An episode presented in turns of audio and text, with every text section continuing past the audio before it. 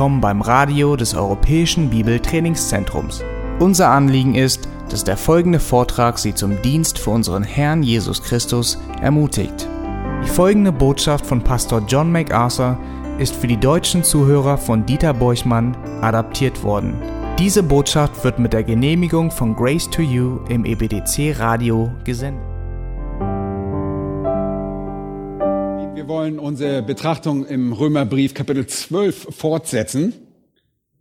Dort folgen jetzt einige praxisbezogene Abschnitte, die der Herr auf wunderbare Weise in unserem Leben gebrauchen könnte, wenn wir ihm gehorsam sind.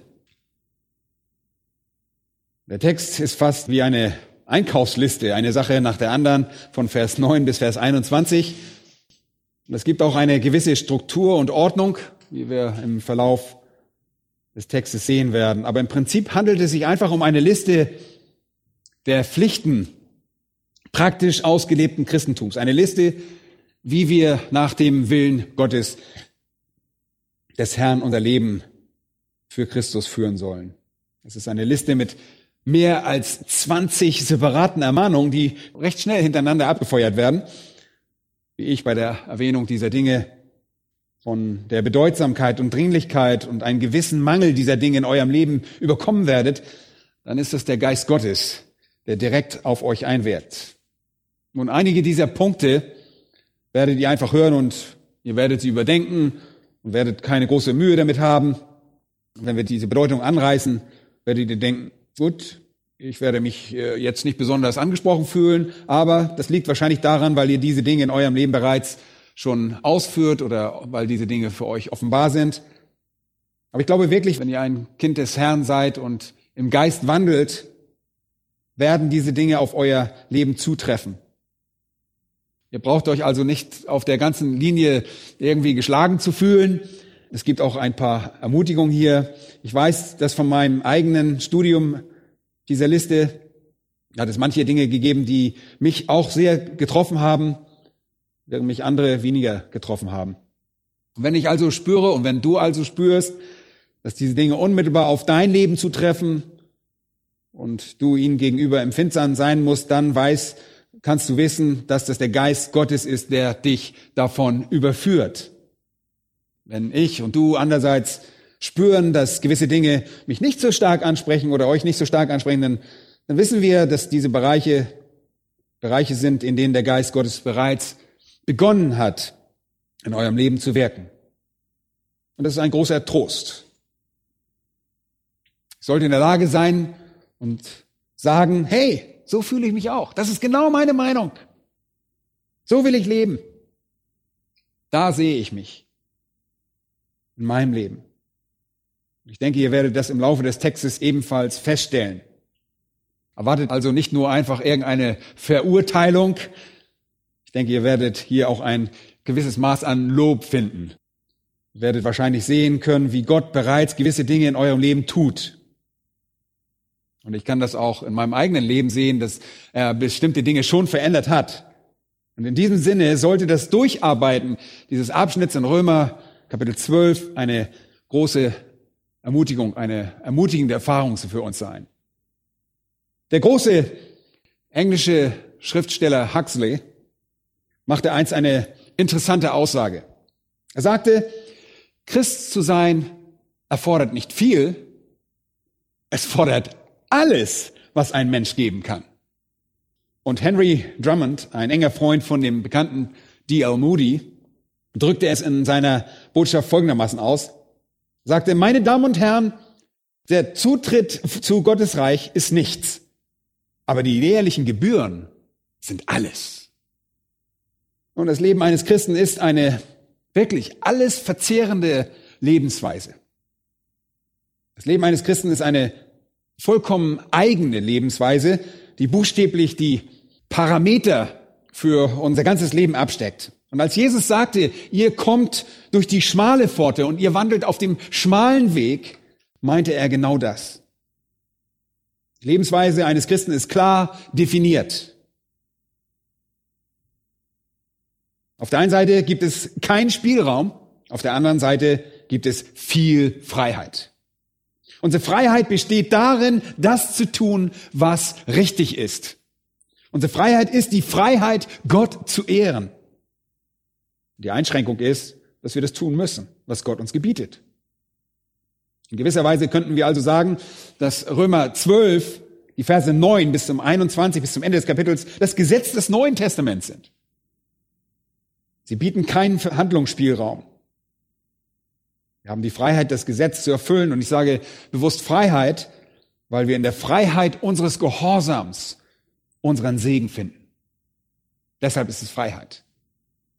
Und Epheser 2 zeigt uns, dass wir zu guten Werken geschaffen sind, die Gott zuvor bereitet hat, damit wir in ihnen wandeln sollen. Wir wurden, Paulus sagt, dazu geschaffen, die Früchte der Gerechtigkeit zu offenbaren. Die Definition des Lebens eines Christen ist also, dass dieser auf einzigartige Weise lebt und dass die Parameter und die Wände und Grenzen seines Lebens von Gott selbst festgelegt werden. Wir haben hier also ein paar Grundsätze für das Leben eines Christen. Auf der einen Seite sind sie allgemein, auf der anderen Seite sehr spezifisch. Sie sind allgemein in der Hinsicht, dass sie alle möglichen Lebensbereiche betreffen können. Und sie sind spezifisch in der Hinsicht, dass sie auf jedes Ereignis, auf jede Handlung und jede Reaktion im Leben angewandt werden müssen. Und das hier in Römer 12 ist keine allumfassende Liste. Es gibt noch andere Dinge, für die wir verantwortlich sind. Ja, es gibt andere Elemente, in denen wir Gott folgen sollen, die nicht in dieser Liste enthalten sind. Dennoch, sie ist eine wirklich wunderbare Zusammenfassung von Dingen, die für das Leben eines Christen gelten sollten. Eine andere Sache, die wir im Hinterkopf behalten sollten, ist, dass das Leben eines Christen wirklich nichts Rätselhaftes an sich hat, nicht etwas Mystisches an sich hat. Es geht dabei nicht um eine kurzlebige Mentalität, eine illusorische, übernatürliche Art von abgehobener Mentalität, die nicht auf das Niveau des wahren Lebens heruntergeholt werden kann. Nein. Sie ist vielmehr sehr praktisch. Und sie ist überhaupt nicht mystisch, sondern sehr pragmatisch. Es geht darum, auf bestimmte Weise zu denken, zu reden und zu handeln. Und da, da ist nichts Mystisches dran. Das ist die Weise, wie wir als Christen leben sollten. Das ist ein sehr entscheidender Teil des Römerbriefs. Viele denken hier vielleicht, oh, jetzt hört der Römerbrief langsam auf, das ist der Ausklang. Jetzt können wir langsam abschalten mit dem Denken. Wir haben schon so viel gedacht die ganze Zeit. Jetzt kommt es sowieso zum Ende. Aber Leute, wenn wir Kapitel 12, die Verse 1 und 2 und dann den großartigen Abschnitt über die Geistesgaben lesen, dann merken wir, dass das, was vorher war, nicht der Kern des Buches war, sondern dass der Kern des Buches jetzt noch kommt. Der wahre Kern des Buchs kommt jetzt. Die Absicht dieser Epistel bestand darin, Gläubige zu einer bestimmten Lebensweise aufzurufen. Die ersten elf Kapitel stellten einfach nur die Grundlage für diese Lebensweise dar. Paulus sagte, auf diese Art und Weise schaut. Hier sind elf Kapitel, die beschreiben, was Gott getan hat, um das möglich zu machen. Jetzt wird mit ihm bitte euer Leben. Kapitel 12. Nutzt eure Geistesgaben voll aus und fangt dann an, folgendermaßen zu leben. Das ist die wahre Botschaft des Römerbriefs. Und von hier an bis zum ersten Teils oder auch in der Mitte des 15. Kapitels werden einige sehr praktische Anordnungen für das christliche Leben genannt. Zum Beispiel, wie wir mit unseren Familienangehörigen leben sollen, wie wir mit Menschen außerhalb unserer Familie leben sollen, wie wir auf jene reagieren sollen, die unsere erklärten persönlichen Feinde sind, wie wir auf die Regierung reagieren sollen, wie wir mit jenen umgehen sollen, die schwächer im Glauben sind als wir, und diese praktischen Anordnungen in Kapitel 12, 13 und 14 und ein wenig in Kapitel 15 sind das, worum es Paulus in Wirklichkeit ging. Viele Leute fragen sicherlich, warum hat Paulus so viel Zeit mit der Lehre verbracht?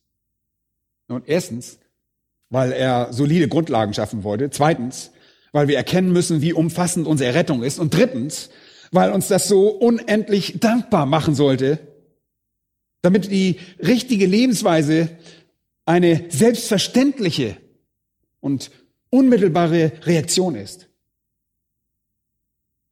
Wenn ich durch Römer 1 bis 11 lese und das verstehe, was der Herr für mich getan hat, dann ist es wirklich, und dann scheint es nur eine Kleinigkeit zu sein, ihm die mir erwiesene Liebe durch ein Leben des Gehorsams zurückgegeben. In Kapitel 12, 13, 14 und 15 dann beschrieben. In Kapitel 12, 9 beginnt Paulus also damit, die Verpflichtungen, die Pflichten eines Christen aufzuführen. Das sind Pflichten. Dinge, die sehr sachlich und praktisch sind. Und offen gesagt, der Text, Verse 9 bis 21, lässt sich sehr schwer gliedern. Die beste Erklärung, die ich euch geben kann, damit ihr ein Bild im Kopf habt, ist, dass es sich um einen ständig ausdehnenden Kreis handelt. Paulus beginnt klein und wird immer größer und umfasst immer mehr Leute. In Vers 9 seht ihr zum Beispiel, dass der Kreis eher persönlich ist. Er beginnt bei mir. Es geht um mein Leben, darum, das zu hassen, was böse ist und am Guten festzuhalten. Und das ist einfach sehr persönlich. Das ist etwas, dem ich mich innerlich verschreibe. Der Kreis beginnt also bei mir. Und dann in Versen 10 bis 13 beginnt der Kreis sich auszudehnen. Da sagt er, in der Bruderliebe seid herzlich gegeneinander. Und dann geht es weiter damit, dass wir einander zuvorkommen sollen, eifrig sein sollen, brennend im Geist und dem Herrn dienen sollen. Der Kreis dehnt sich also auf andere aus und bezieht sich gleichzeitig auf Dinge in meinem eigenen Leben zurück. In Vers 12. Er zeigt in Hoffnung fröhlich zu sein, in Bedrängnis standhalten und im Gebet beharrlich sein. Also der, der Kreis dehnt sich also ein wenig aus, verliert das eigene Ich aber niemals aus dem Auge. Er spricht über andere und meine Beziehung zu ihnen und blinkt dann noch einmal zurück und spricht dann wieder von mir selbst. Dann, der Kreis wird größer in den Versen 14 bis 16, dehnt er sich über die Kinder Gottes hinaus aus, also über meine Geschwister im Glauben hinaus und umfasst alle Menschen im Allgemeinen. Da heißt es, und wenn sie uns verfolgen, sollen wir sie segnen. Wenn sie fröhlich sind, sollen wir uns mit ihnen freuen. Wenn sie weinen, sollen wir mit ihnen weinen. Und wir sollen sie alle als gleich betrachten und uns nicht für besser als sie halten. Vers 16. Hier geht es also wieder um persönlichen Hochmut. In gewissem Sinne wird der Kreis also immer größer und umfasst jedes Mal eine neue Kategorie von Leuten. Aber er bezieht sich trotzdem immer noch zurück und schließt die anderen einfach mit ein. Die letzte Ausdehnung des Kreises findet sich dann in den Versen 17 bis 21. Dort werden selbst jene eingeschlossen, die unsere persönlichen erklärten Feinde sind, die aktiv gegen uns vorgehen, die nicht nur das verfolgen, woran wir glauben, sondern uns physisch und seelisch verletzen und Schaden zufügen und schwer gegen uns sündigen. Hier finden wir Anweisungen, wie wir darauf reagieren sollen. Niemanden Böses mit Bösen zu vergelten, keine Rache in unserem Herzen zu schüren und so weiter. Aber noch einmal, obwohl der Kreis sich so weit ausdehnt, dass er persönliche Feinde einschließt, geht er doch gleichzeitig immer wieder so zurück, dass er unsere eigene innere Einstellung und unsere Lebensweise erfasst. Wie zum Beispiel das friedliche Zusammenleben mit allen Menschen, das in Vers 18 beschrieben wird. Paulus greift also scheinbar willkürlich irgendwelche Dinge aus der Luft, aber in seinem Kopf scheint er diesen Gedankenkreis ständig auszudehnen. Und vielleicht ist das der beste Ansatz, um den Textfluss in diesen Versen zu verstehen.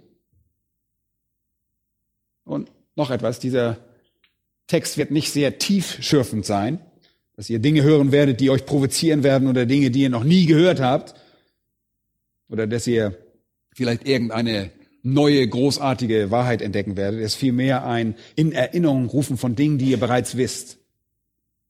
Von vielen Dingen, die ihr bereits praktiziert und von vielen Dingen, die bereits euer Leben kennzeichnen. Lasst euch also durch diesen Abschnitt einfach ermutigen. Falls nötig, lasst euch durch diesen Abschnitt überführen, aber auch ermutigen. Nicht, dass ihr als geschlagene Hunde, geprügelte Hunde hier rauskriecht, lasst euch auch ermutigen. Nun, lasst uns mit dem ersten Kreis beginnen, den ich als die persönlichen Pflichten bezeichnen möchte. In Vers 9 nennt Paulus drei davon. Und er scheint kleine Dreiergruppen besonders zu lieben. In Vers 9 finden wir drei, in Vers 11 finden wir drei, ebenso in Vers 12.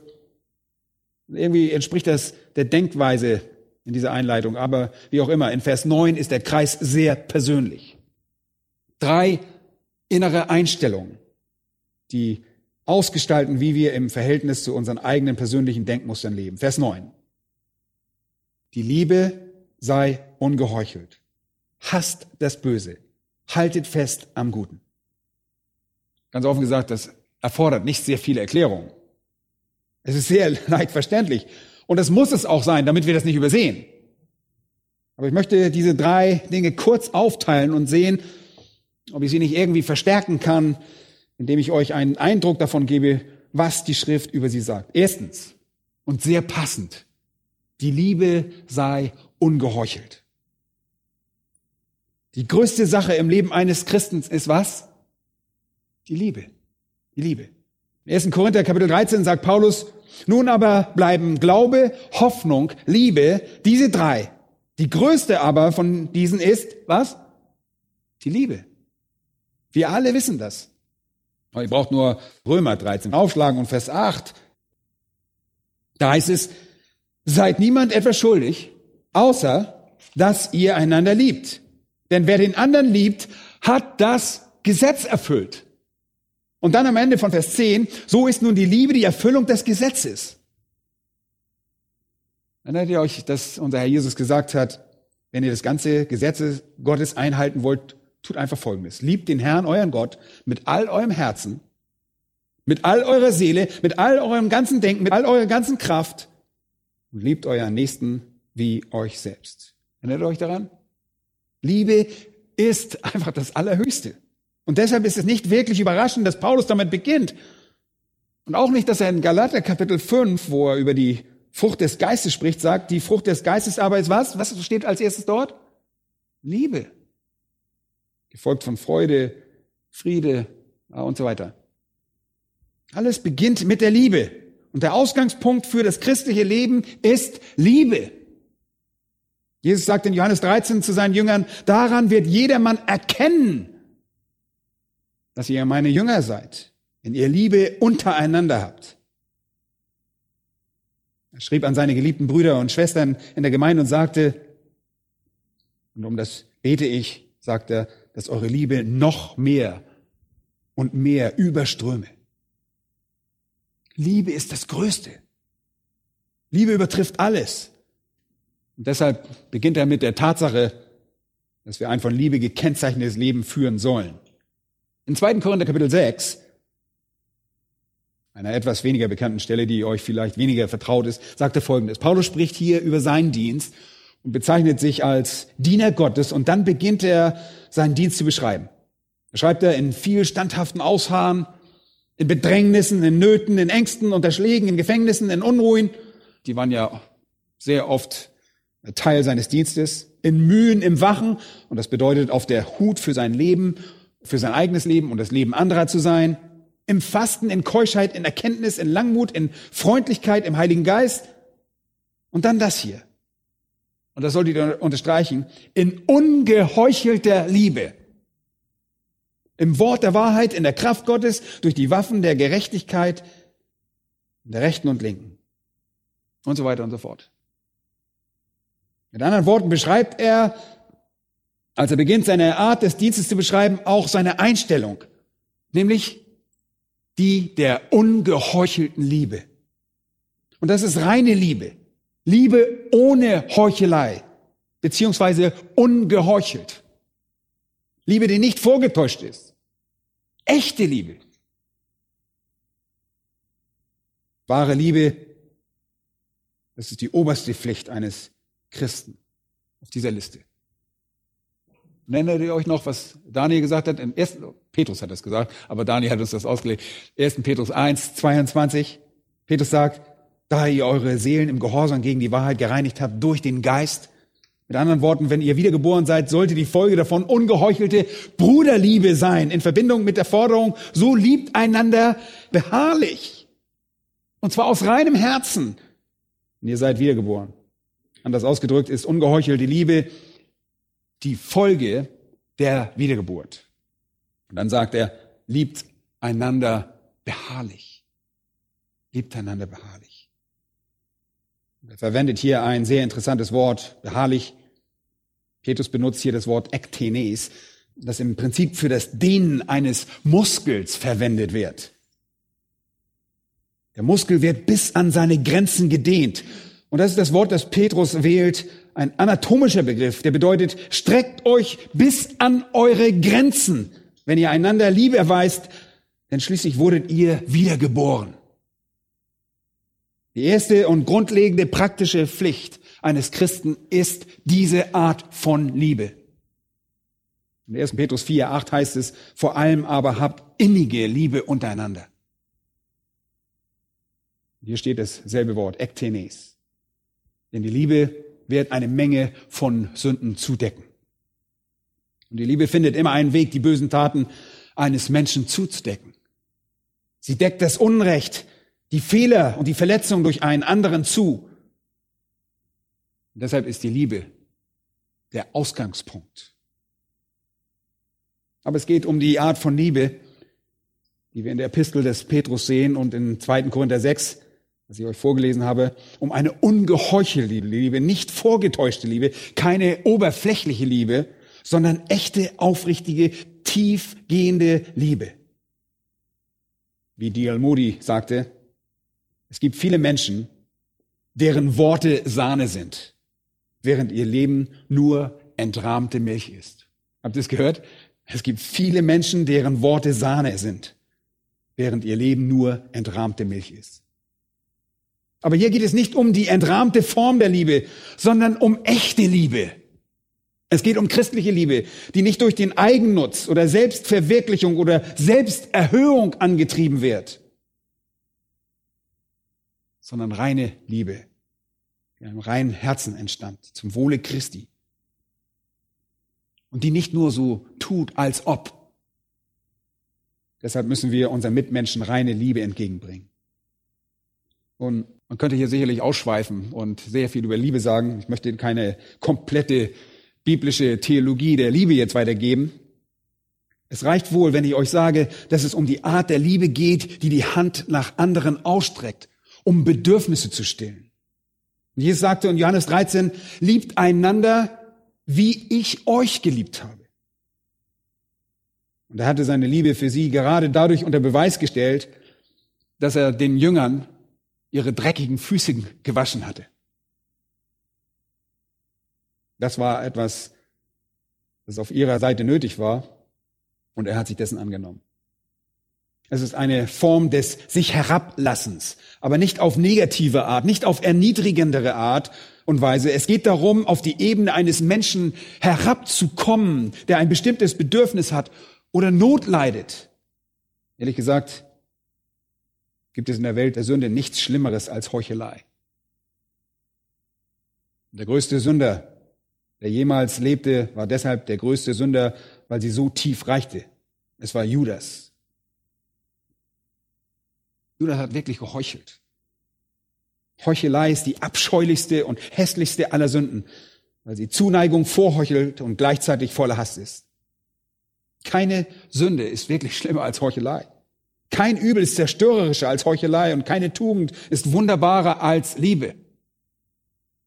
Keine Tugend ist wirklich so wunderbar. Geheuchelte Liebe ist eine unglaubliche Kombination, über die der Theologe John Murray sagte, wenn Liebe die Summe der Tugend ist und Heuchelei der Inbegriff des Lasters, wie groß ist dann der Widerspruch, die beiden miteinander zu kombinieren? Christen wird geboten, auf reine, wahre, echte Weise zu lieben.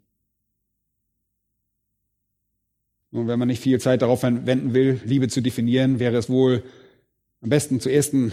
Johannes 3, Vers 14 zu gehen. Dort heißt es, wir wissen, dass wir aus dem Tod zum Leben gelangt sind. Wie wissen wir das? Wie wissen wir, dass wir errettet wurden? Da heißt es, denn wir lieben die Brüder.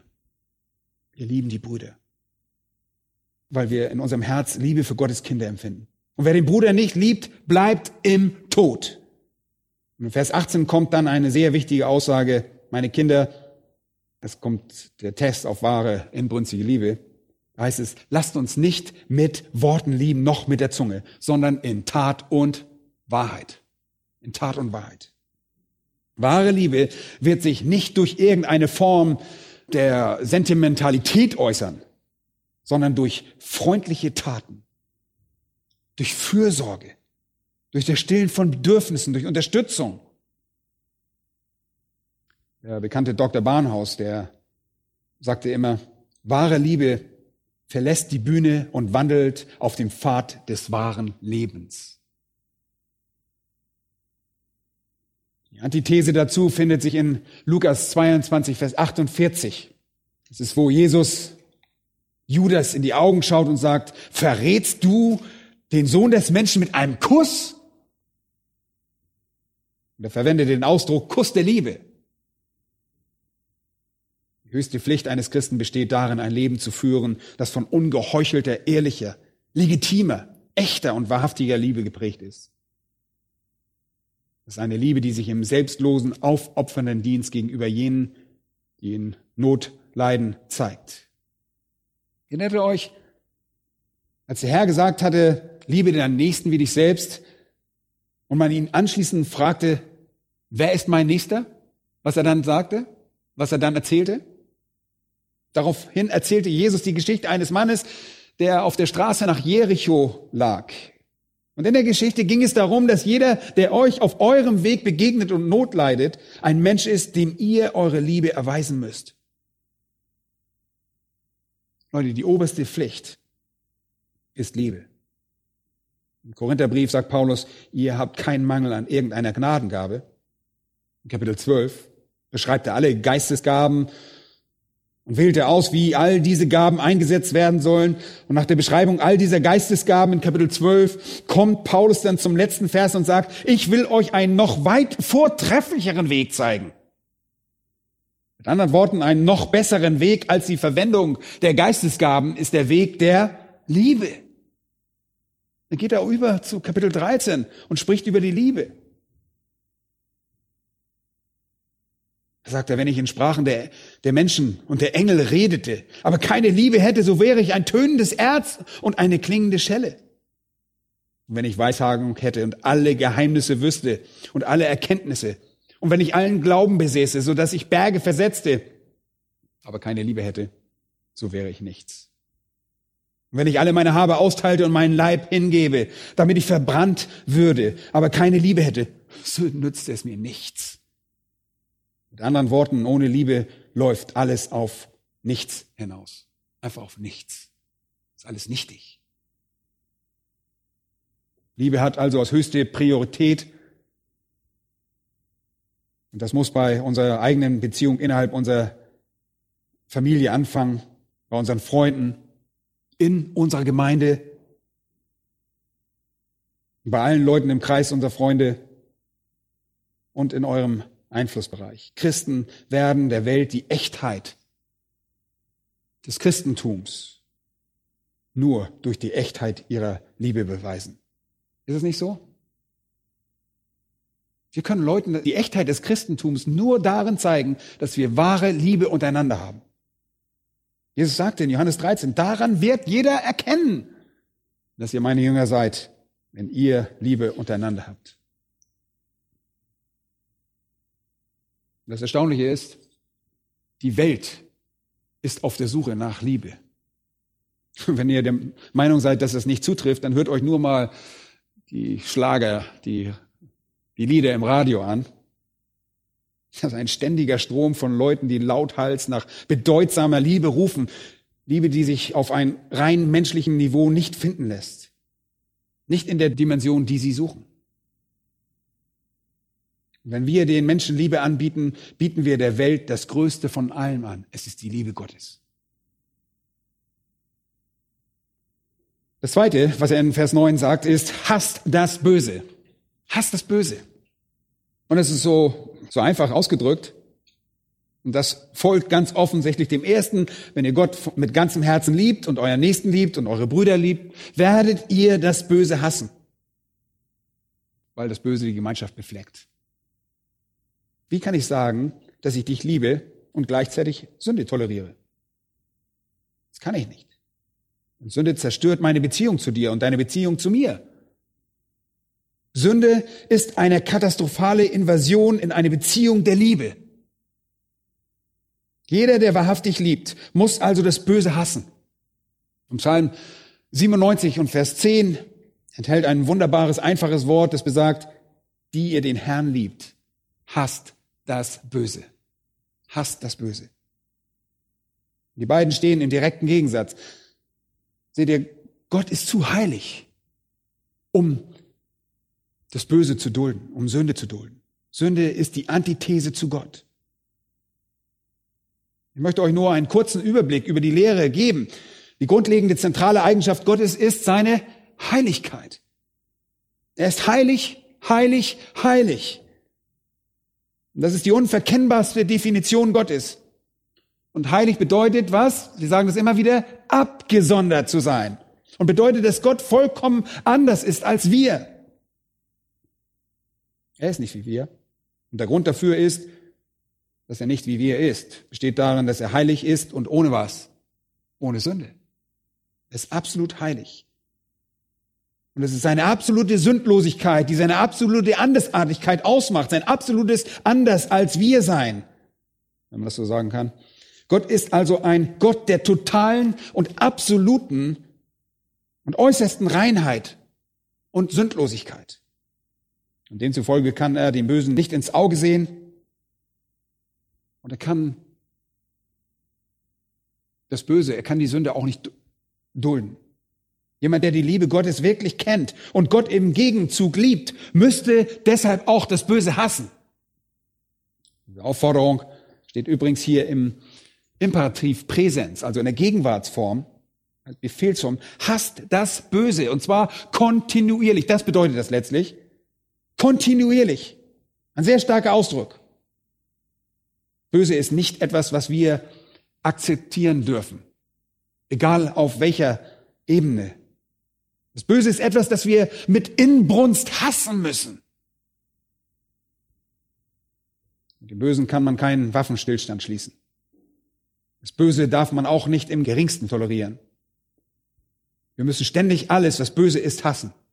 Hört euch einmal Psalm 101 an, in dem wir dazu aufgerufen werden. Da heißt es, von Gnade und Recht will ich singen. Dir, Herr, will ich spielen. Ich will Acht haben auf den vollkommenen Weg, sagt David. Wann wirst du zu mir kommen? Ich will mit lauterem Herzen wandeln, im Inneren meines Herzens. Ich will nichts Schändliches vor meine Augen stellen. Das Tun der Abtrünnigen hasse ich. Das bezieht sich auf Menschen, die sich vom Wort und Willen Gottes abwenden.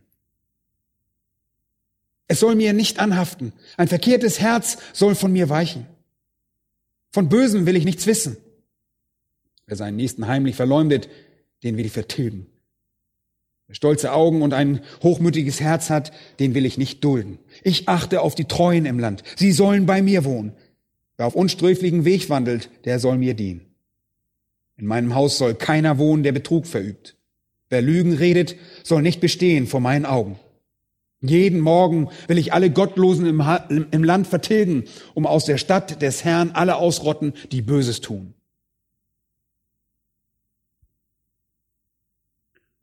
Und David war wirklich sehr aufgebracht. Und er sagt, Herr, ich will auf einem perfekten Weg wandeln. Ich will ein reines Herz bewahren, sagt er. Ich will ein verkehrtes Herz ablegen. Und wenn ich einen Menschen treffe, der verkehrt ist, werde ich ihn aus meiner Gegenwart verbannen. Wenn ich einen Menschen treffe, der trügerisch ist, werde ich ihn aus meinem Leben einfach verbannen.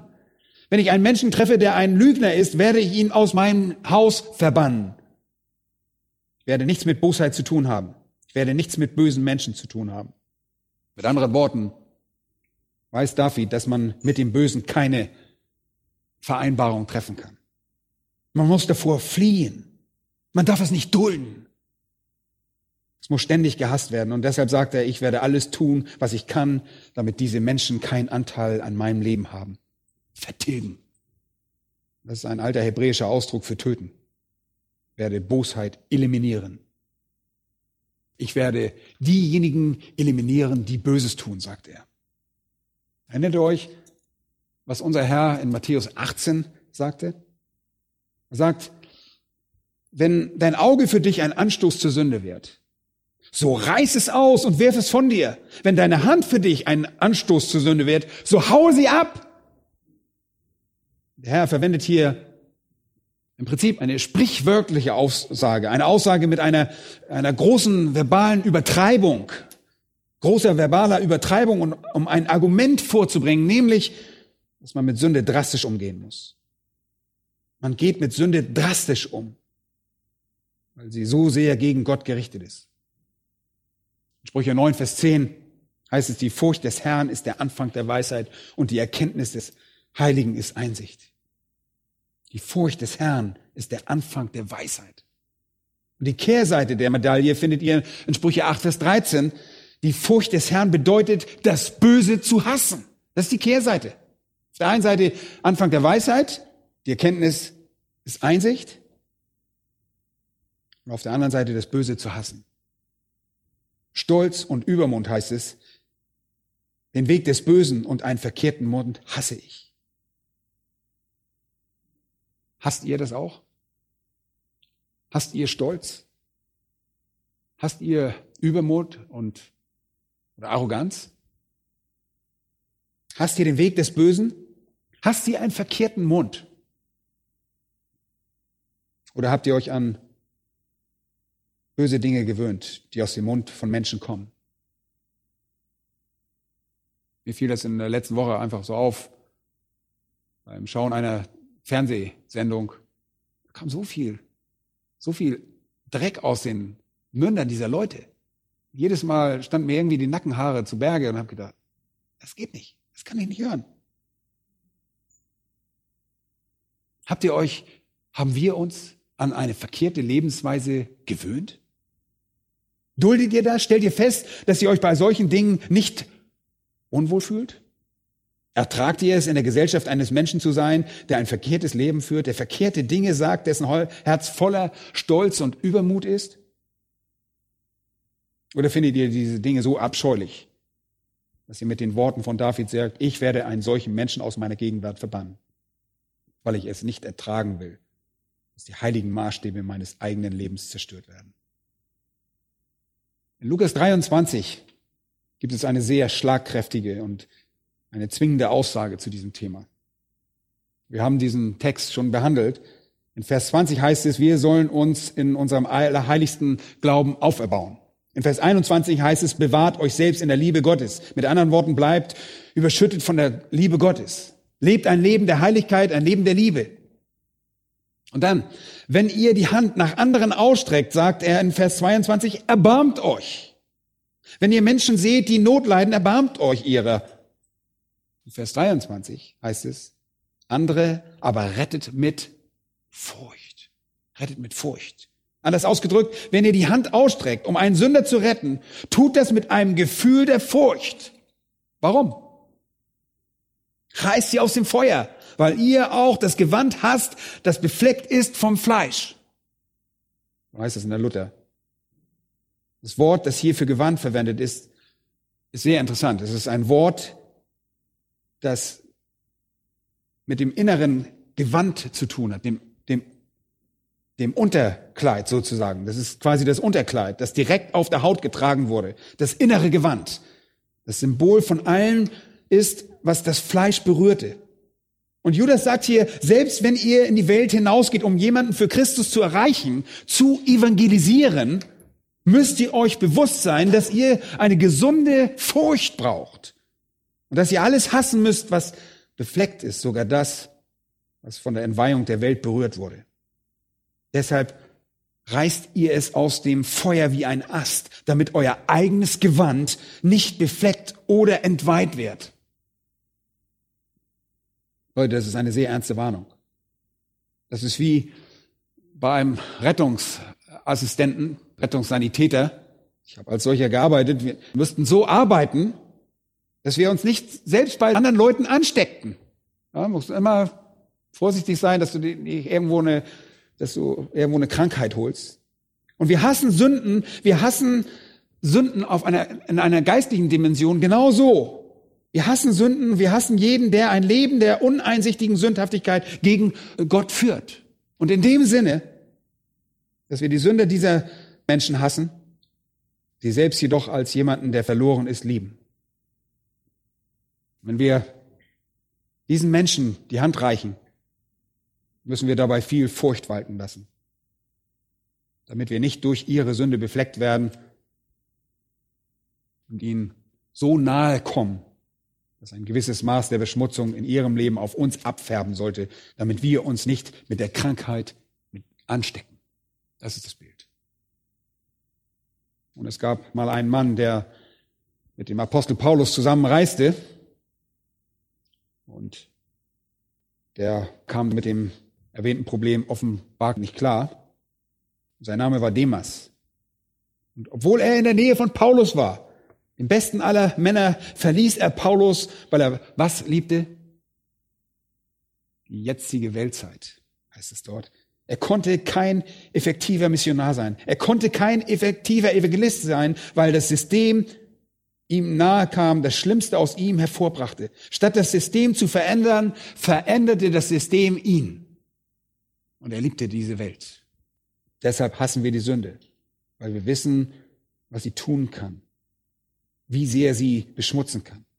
Und ein Autor sagte einmal, unser einziger Schutz vor der Sünde besteht darin, durch sie schockiert zu sein. Wenn die Sünde uns nicht schockiert, sind wir nicht davor geschützt, dass sie in unser Bewusstsein eindringt. Interessante Aussage.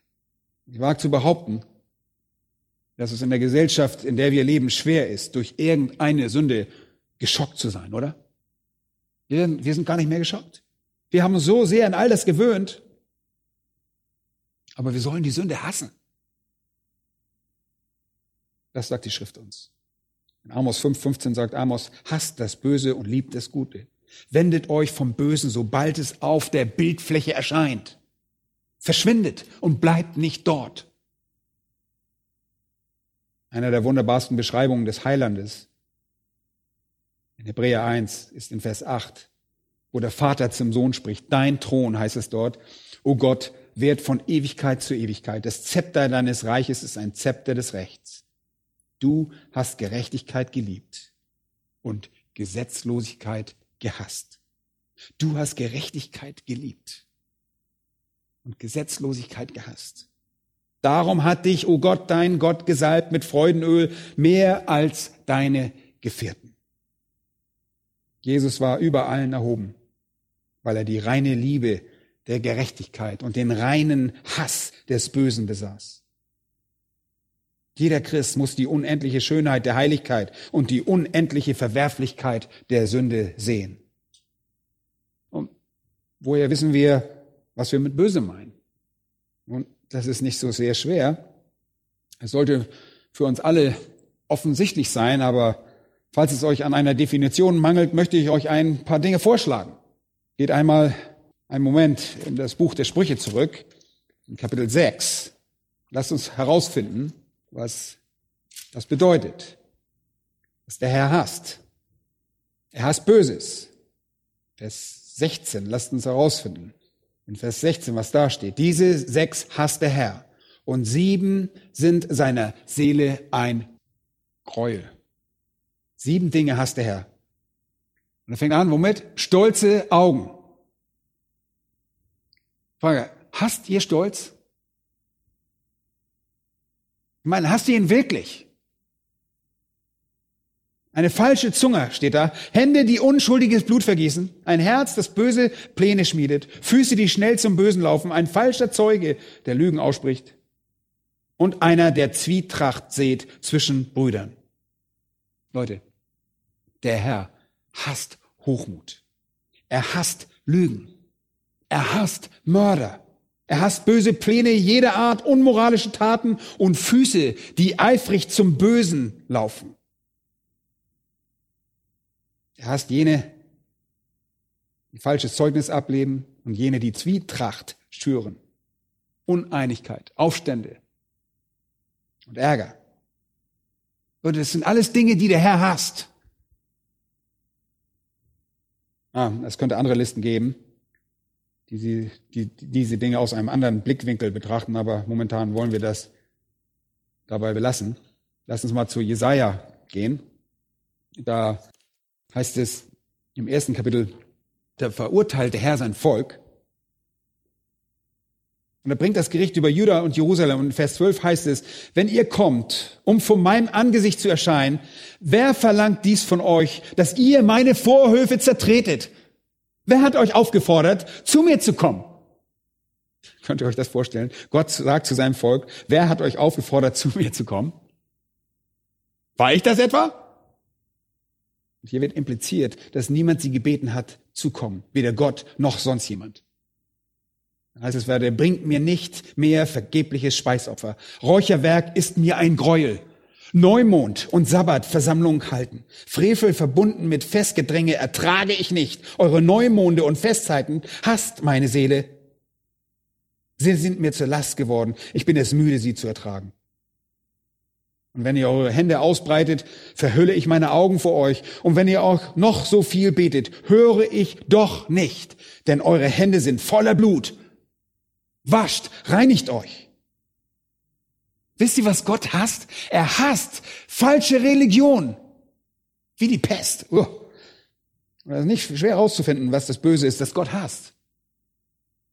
Jeder, der als Christ leben will, beginnt mit einer sehr einfachen praktischen Pflicht, die darin besteht, das Böse zu hassen. Es beständig zu hassen. Und zwar in jeder Gestalt zu hassen. Und zwar nicht nur, wenn es voll ausgeprägt ist, sondern bereits, sobald es auf der Bildfläche erscheint zu hassen, sich davon fernzuhalten, sich abzuwenden und nicht zu tun, das in irgendeiner Weise als böse aufgefasst werden könnte. Da ist kein Raum. Leute, das macht uns sicherlich alle traurig, das zu wissen, dass in unserer Gesellschaft im Prinzip Unterhaltungswert im Bösen zu finden ist. Wir müssen uns alle prüfen, ob wir da Kompromisse machen. Niemand gehorcht diesem Gebot wirklich. Und das ist ein wichtiger Hinweis. Niemand gehorcht diesem Gebot, wenn er nur die Folgen des Bösen fürchtet. Versteht ihr das? Habt ihr das gehört? Niemand gehorcht diesem Gebot wirklich, wenn er nur die Folgen des Bösen fürchtet. Es geht hier nicht um die Folgen des Bösen. Ein wahrhaft gottesfürchtiger Mensch hasst das Böse inbrünstig, einfach aufgrund dessen, was, was das Böse ist, nicht nur aufgrund dessen, was geschieht. Also nicht nur die Folge, sondern das, was es ist. Er hasst es aufgrund seines heiligen Wesens. Er hasst es, weil Gott das Böse hasst und er liebt Gott. Und es gibt einige Menschen, die das Böse nicht hassen. Sie hassen es nur, mit den Konsequenzen konfrontiert zu werden. Das ist manchmal so bei uns. Wir denken, ah, das hat schlechte Folgen für mich. Lass das lieber sein. Aber das ist sehr kindisch und unreif. Das ist sehr egoistisch. Das ist keineswegs das Motiv, das einen Gläubigen bewegen sollte. Ein guter Mensch hasst das Böse nicht, weil er sich vor den Konsequenzen fürchtet, sondern weil er Heiligkeit liebt. Und dann sagt Paulus am Ende von Vers 9, haltet fest. Das Wort dafür, Kalao, wird auch für den Bund der Ehe verwendet.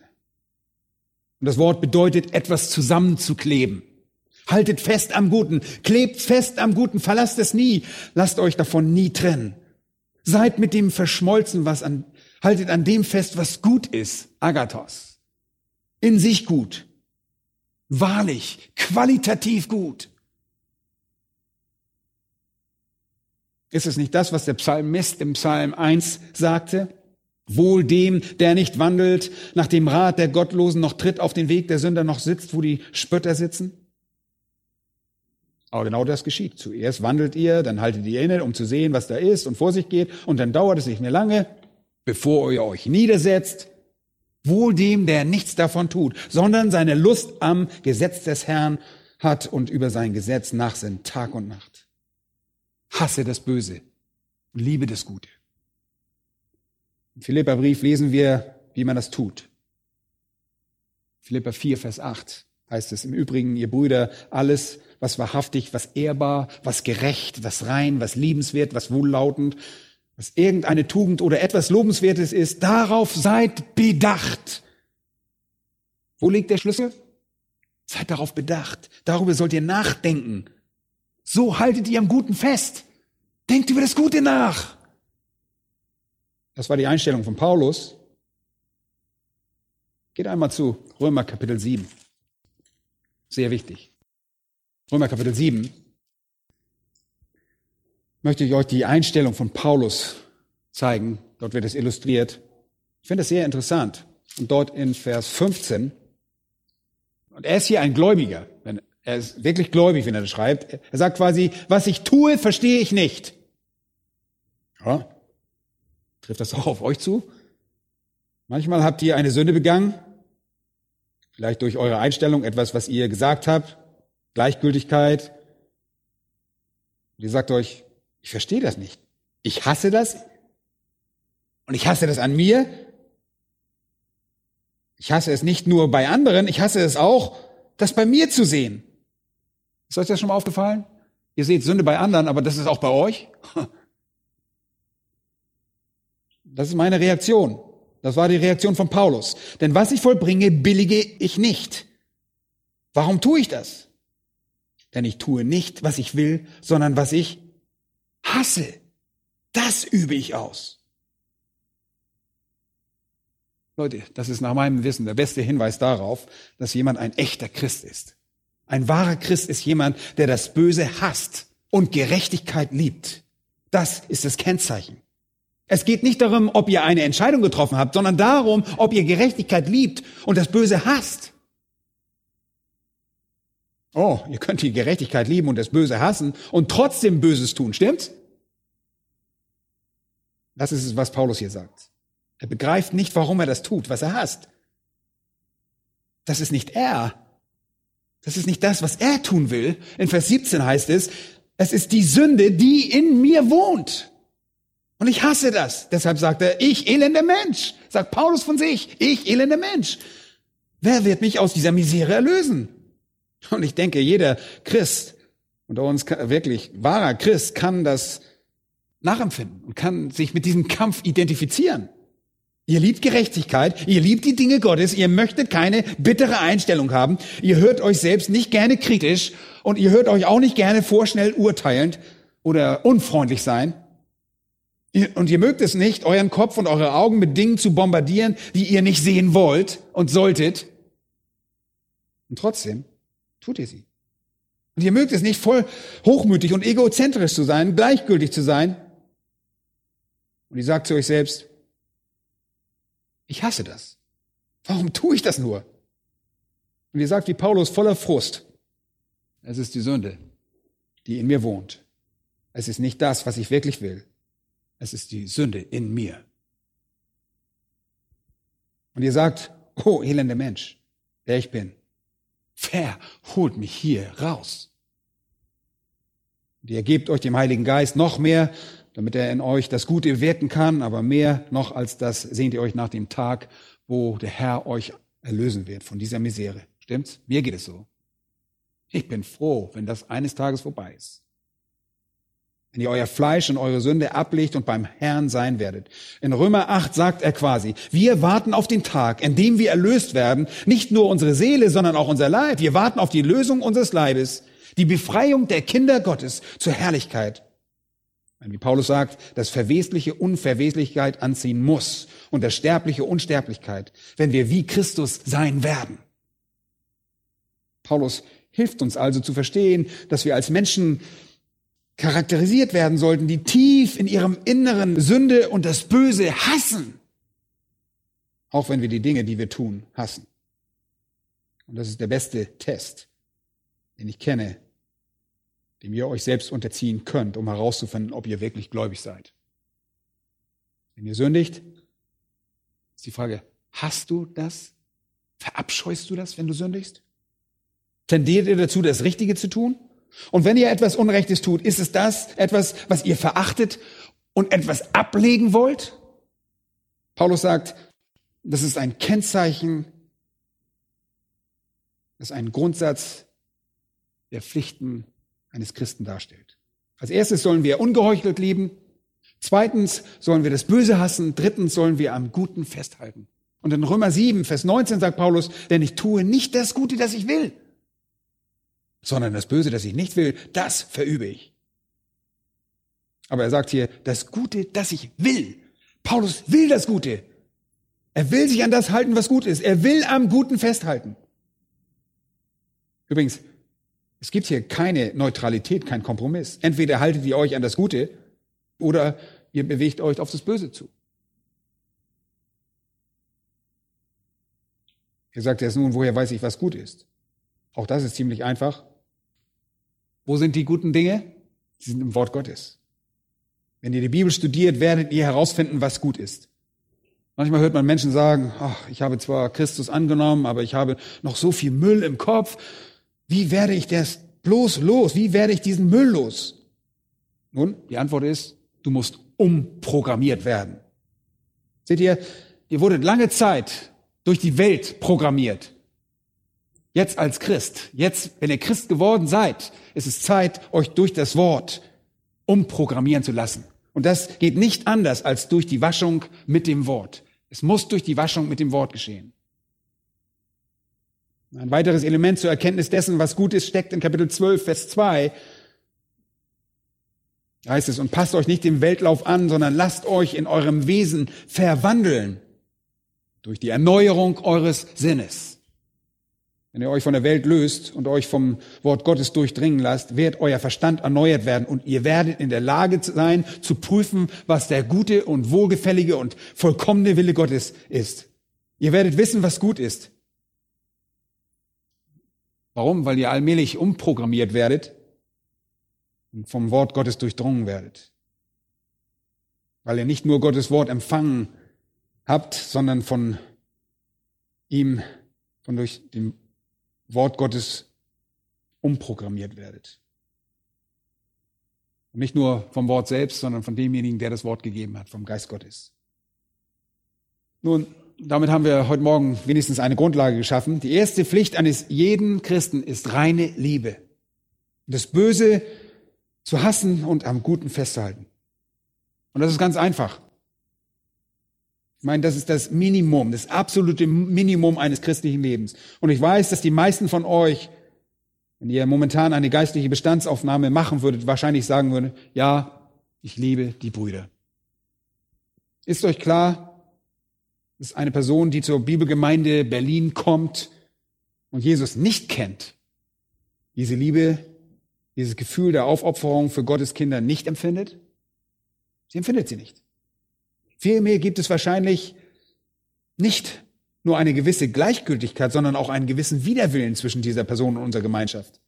Wenn ihr also in eurem Innern Liebe verspürt und wenn ihr Freude in Gemeinschaft mit Kindern Gottes verspürt, wenn ihr die Hand ausstrecken wollt nach Menschen in Not, ist das ein Hinweis darauf, dass ihr euch auf dem Weg der Pflicht eines Christen befindet. Und wenn ihr euer Leben betrachtet und euch mit dem Kampf des Apostel Paulus identifizieren könnt und sagt, ja, ich will am Guten festhalten. Ich versag zwar immer wieder, aber ich will das. Wenn ihr tief in eurem Innersten den Wunsch verspürt, Gottes Kinder zu lieben, Gutes zu tun, das Böse zu hassen und das Böse zu meiden, dann seid ihr auf dem richtigen Weg. Alles, was ihr tun müsst, ist, auf diesem Pfad zu bleiben. Aus Dankbarkeit für das, was der Herr für euch getan hat. Ist es nicht das, was Paulus sagt in Vers 1? Angesichts der Barmherzigkeit Gottes. Bringt eure Leiber dar als ein lebendiges Opfer. Und dann alles, was jetzt kommt, heißt, kommt in die Gänge. Setzt es um. Tut es. Das bedeutet, wir sollen beginnen, in einem vollen Ausmaß zu lieben, zu dem die Kraft des Geistes uns befähigt. Wir sollen beginnen, das Böse zu hassen, als konsequente Lebensweise und am Guten festzuhalten.